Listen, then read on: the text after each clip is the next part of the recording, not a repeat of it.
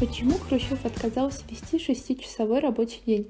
На просьбу рабочей делегации он ответил, потому что вы и так работаете полдня, а вторую половину анекдоты обо мне рассказываете.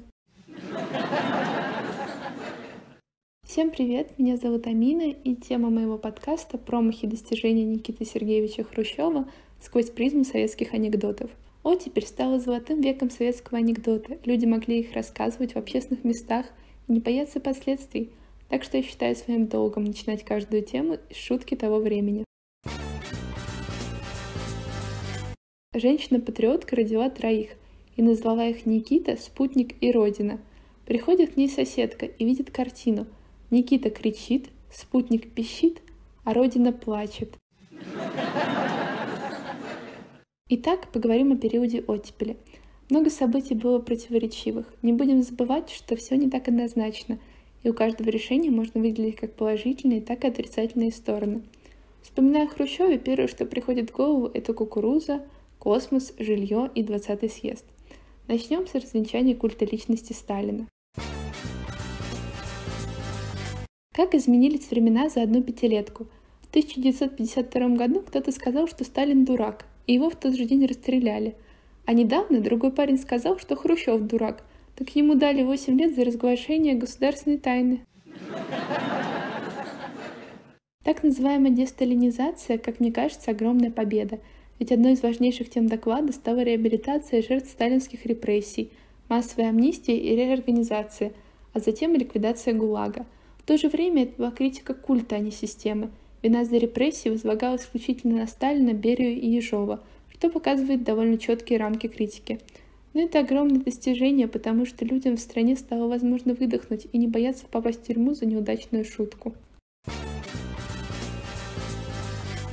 В чем сходство между маршалом Жуковым и ракетой-носителем?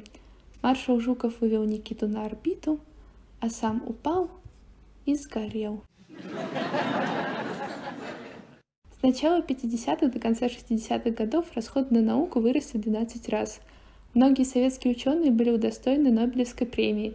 Было создано Сибирское отделение Академии наук СССР. И, конечно же, был запущен первый в мире искусственный спутник Земли. Юрий Гагарин стал первым человеком, совершившим полет в космос. Важно понимать, что основные научные разработки были связаны с обороноспособностью страны.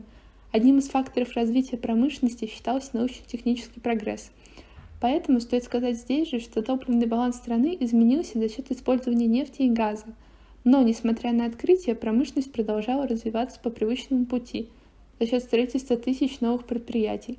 Космическую гонку мы выиграли. Первая в мире атомная электростанция была построена в Обнинске в 1954 году. Основные принципы работы, а именно применение атомной энергии в мирных целях, используются до сих пор – эта победа атомной энергетики была достигнута в рекордные сроки в стране, где еще происходит восстановление после войны, что является показателем значимости научной деятельности и заинтересованности государства, огромный его вклад. АЭС была выведена из эксплуатации только в 2002 году, что говорит о долгосрочности проектов. По решению первостепенных задач и оборонному направлению было достигнуто очень многое – Освоение космоса, разработка новой техники сделали любимым жанром читателей научную фантастику. Научные достижения подарили людям веру в будущее, в прогресс. На мой взгляд, это одно из главных достижений Хрущева. Как называется прическа Хрущева? Урожай 1963 -го. Поговорим о сельском хозяйстве. Как мы помним, в 1954 году началось освоение целинных земель Казахстана и Западной Сибири. Но, как мне кажется, в сельском хозяйстве промахов было даже чуть больше. Обо всем по порядку. А в 1958-59 годах началась реорганизация машин тракторных станций, тех самых МТС, когда колхозы были вынуждены выкупить у государства технику за высокую цену, если не хотели остаться без нее – Раньше МТС работали как предприятие для всех колхозов. Таким образом, государство сумело за год компенсировать все расходы предыдущих лет на развитие сельского хозяйства, но потеряло ценные кадры механиков, работавших в МТС, и по сути не давало никакой альтернативы для людей. Также началась нехватка продовольствия, потому что личное подсобное хозяйство будет постепенно утрачивать свое значение. Отрывок из документа. Повестка государственных органов – это скупить скот у совхозов и колхозов – на примере сельского хозяйства можно хорошо проследить непоследовательность решений. Ведь по инициативе Хрущева началось внедрение принципа планирования снизу, и до этого был отменен налог на личное подсобное хозяйство. Разрешалось увеличивать его размеры в пять раз. Как мы видим далее, подсобные хозяйства практически ликвидируются. Довольно закономерно эти меры способствовали оживлению сельского хозяйства, и за пятилетку с 1953 по 1958 год прирост составил 34% по сравнению с предыдущей. Как мы помним, и НЭП был свернут, так и тут – с конца 50-х экономические стимулы начинают вытесняться административным принуждением, ведь мы не можем допустить нового кулачества и появления более обеспеченных людей. Никаких намеков на рыночные механизмы и быть не может. Еще один анекдот по теме. Философ. Что было раньше, курица или яйцо? Обыватель с дореволюционным стажем. Раньше было все.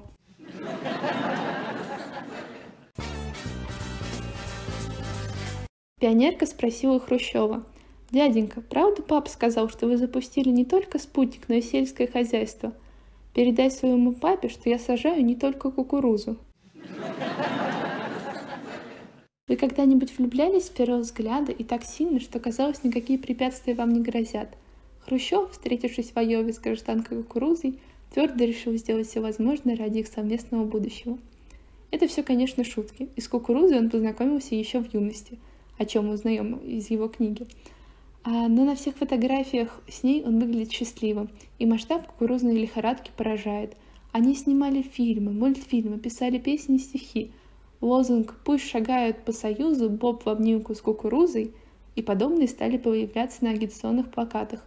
Неудивительно, что у многих людей Никита Сергеевич ассоциируется именно с кукурузной эпопеей. С 55 по 62 год площади под посев кукурузы были увеличены более чем вдвое, чаще всего из-за сокращения посевов пшеницы и ржи. При этом не только на юге, где она давала урожай, но и на севере, где изначально выращивалась в убыток. Кукурузу, как и целину, на мой взгляд, можно ручкой записывать в список промахов, особенно 62-63 года, когда снижение сбора зерновых наложилось на кризис целинных земель, связанного с непродуманной системой землепользования, которая привела к эрозии почв.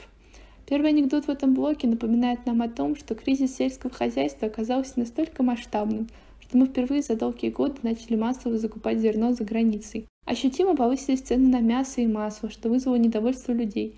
И наиболее серьезным очагом стал Новочеркасск, где демонстрация рабочих была расстреляна.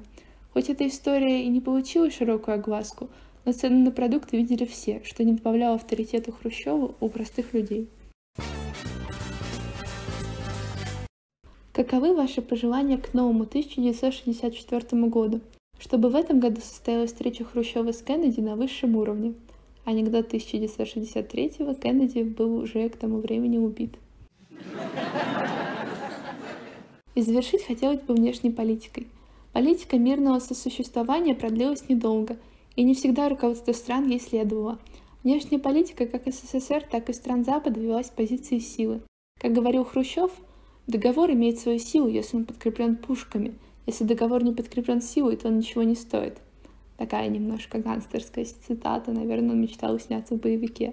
Карибский кризис чаще отмечают как промах. Сама возможность ядерной войны и то, что к такому исходу мы подошли слишком близко при Хрущеве, многим кажется неприемлемым. Это камень в огород дипломатов в том числе, которые допустили возможность такого исхода. Я не представляю, какой напряженной была тогда ситуация и как люди жили на пороге ядерной войны. Но, на мой взгляд, подписание договора о запрете испытаний ядерного оружия в 1963-м – это победа. Что мы можем считать промахом и откатом от идеи 20-го съезда – это венгерский кризис. Отказ от сталинского наследия и демократизация в некоторых социалистических странах были восприняты в СССР в штыки. Ужесточение политики в рамках социалистического сотрудничества и так называемое закручивание гаек, как мне кажется, ни к чему хорошему в дальнейшем не приведет. Подводя итоги, хотелось бы сказать словами из учебников о том, что преобразования имели непоследовательный и противоречивый характер, что чаще всего и приводило к недовольству людей. Но не стоит забывать, что при Хрущеве была открыта дорога в космос. У людей появилась жилплощадь, свой угол, где можно высказываться как хочешь.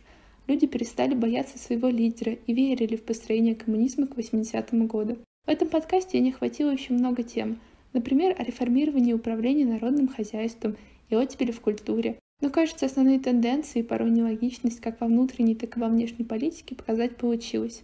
Тут довольно сложно, ведь у медали две стороны, и импорт зерна можно рассматривать как огромный минус, А можно посмотреть со стороны, что Хрущев не допустил голод и покупал зерно, а не оставил людей без продовольствия вовсе даже из-за ошибки сверху, как мог бы, например, сделать предыдущий руководитель. Как мне кажется, также важна личность в истории. Никита Сергеевич родился в христианской семье, был слесарем, и то, чего он добился по карьерному пути, не могу назвать это лестницей, поражает. Период оттепели был не самым продолжительным и не со всех сторон удачным, но после него люди стали мыслить по-новому, и, как мне кажется, перестройка без периода Хрущева была бы невозможна. Всем спасибо за прослушивание, надеюсь, было интересно, полезно и смешно. До новых встреч!